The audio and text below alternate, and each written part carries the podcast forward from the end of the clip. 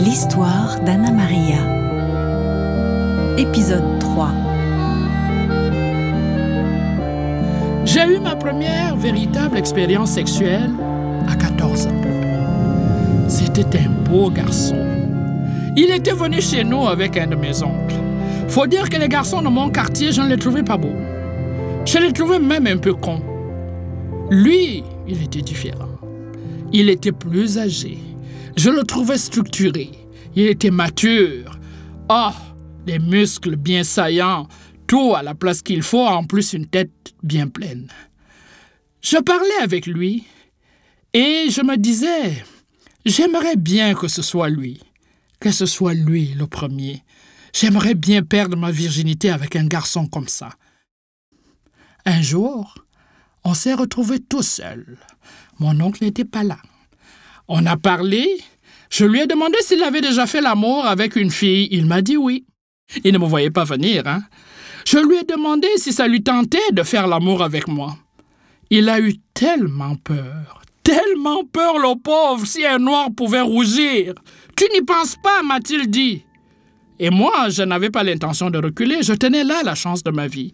J'en avais assez de cette maudite virginité-là. Je voulais la perdre et puis passer à autre chose, devenir adulte. Je l'ai menacé. Tu dois faire l'amour avec moi. Sinon, je vais couper ma culotte, je vais déchirer ma robe, je vais crier au secours et je vais dire que tu as essayé de me violer et tu vas passer un sale quart d'heure. Maintenant, tu as le choix. Ou tu t'exécutes, ou je crie. Et c'est tant pis pour toi. Il a regardé à travers la fenêtre. Il a vu que les badauds de mon quartier étaient attroupés non loin de là. Si j'avais lâché mon cri, il serait venu en courant. Il aurait même pu se faire lyncher dans ce quartier-là. On ne joue pas avec ces choses-là. Tous les garçons de mon quartier savaient que j'étais vierge et si j'avais crié au viol, il aurait passé un sale quart d'heure. Alors on est rentré dans ma chambre. Il avait la sueur qui perlait de son front.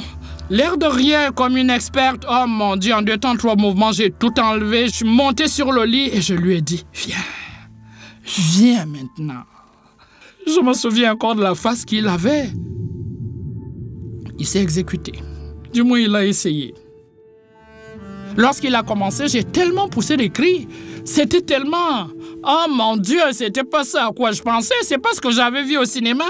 Il a pris la poutre d'escampette, les jambes à son cou, je pense que Usain Bolt ne l'aurait pas rattrapé. Il a disparu. Mais j'avais envie de bâtir quelque chose. J'avais envie d'avoir un petit ami. J'ai passé plusieurs jours à attendre qu'il revienne, il n'est pas revenu. Et là, j'ai demandé à son ami, mon oncle, où il habitait. Quand je suis arrivé chez lui, oh mon Dieu, pauvre gars, je lui ai dit, mais pourquoi tu ne viens plus me voir? Tu as une relation avec moi maintenant. Il m'a dit jamais. Moi, j'ai dit oui. Nous avons fait l'amour. À partir de maintenant, tu es mon petit ami. J'ai continué à le voir et je suis allé à plusieurs reprises. Mais moi, je ne voulais pas subir les choses. Je ne voulais pas être en attente d'être courtisé. Je ne voulais pas que ça se passe parce que quelqu'un d'autre l'avait décidé. Il fallait que ce soit moi qui choisisse. Mais je suis tombée en amour par-dessus les oreilles. J'étais si éprise de mon prince charmant, du moins le tout premier, que mes parents ont eu peur. Les siens aussi d'ailleurs. Nos deux familles s'en sont mêlées et ils ont décidé de nous faire rompre. Mon père trouvait que j'étais trop jeune et les parents de l'autre trouvaient qu'il était trop épris de moi. Ça ne s'imaginait pas hein, avoir cette sexualité à mon âge et mon beau-père trouvait que son fils exprimait ses émotions et l'attachement qu'il avait à mon endroit et ça ne se faisait pas non plus dans notre société, hein, des deux bords. Les hommes éprouvent du mal à dire aux femmes qu'ils les aiment. Pour eux, c'est un signe de faiblesse et l'autre disait à qui voulait bien l'entendre qu'il était en amour par-dessus les oreilles et moi aussi. On s'écrivait, on correspondait, on était là comme au 18e siècle, au 17e siècle. Oh mon Dieu, une correspondance fournie. Et malgré la distance, parce que nos parents essayaient de nous séparer, j'ai été envoyé dans une ville et lui dans une autre. On gardait le contact. Il n'y avait même pas le téléphone dans ma ville natale à l'époque. On ne pouvait donc pas s'appeler, mais on s'écrivait, on s'écrivait 2, 3, 4, 5, 6 lettres par jour. J'étais une enfant, mais je fantasmais. J'imaginais tellement de choses. Je m'imaginais plus tard vivre une sexualité libre, épanouie, et me faire prendre en dessous de la table, dans le placard à balai, au travail, etc. J'ai tellement imaginé ces choses. J'ai toujours aimé le sexe. Aussi loin que je me souvienne, j'ai aimé le sexe. Aussitôt que j'ai commencé l'université, je suis allé vivre avec mon premier copain, celui dont je viens de vous parler. On faisait l'amour trois, quatre fois par jour. Je me souviens, lui, il venait de commencer à travailler, il venait manger à la maison le midi, on recommençait. Il mangeait vite, vite, vite, vite pour nous tenir le temps d'aller faire l'amour, c'est hallucinant. On passait notre temps au lit. En fait, J'en ai rencontré plusieurs autres après celui-là qui étaient tout aussi fringants, tout aussi portés sur le sexe. Et c'était le rêve de ma vie. Vivre avec un obsédé sexuel, ça a toujours été le rêve de ma vie de jeune fille. Le seul Africain, et je dis bien le seul que je connais qui n'est pas porté sur le sexe, je l'ai marié. Allez-y comprendre quelque chose là-dedans. Mais ces hommes-là, avec qui je m'entendais bien sexuellement. Je ne les aurais mariés pour rien au monde. Ils ne passaient pas ma grille d'analyse. J'aurais beaucoup souffert avec ces gens-là, encore plus qu'avec l'autre. C'est ça qui fait en sorte que je relativise beaucoup aujourd'hui. Parce que j'ai eu de bons partenaires. J'ai tout connu.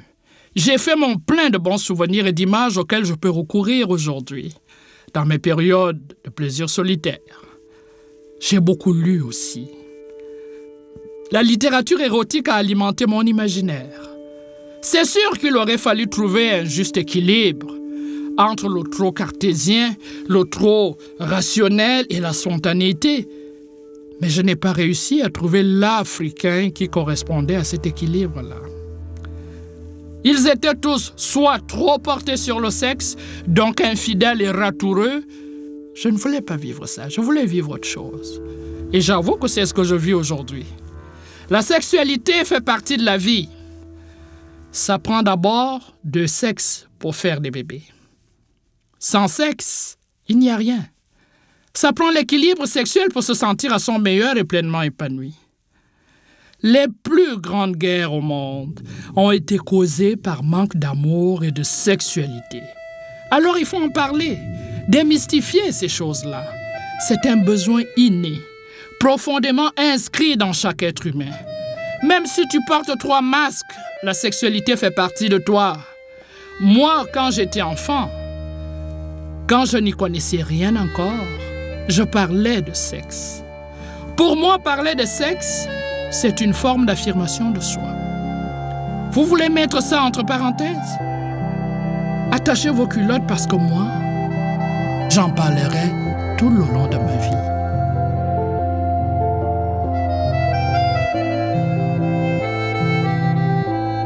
Nu, une réalisation de René Robitaille et des musiques originales d'Étienne Loranger. Interprétation Gisèle Endon.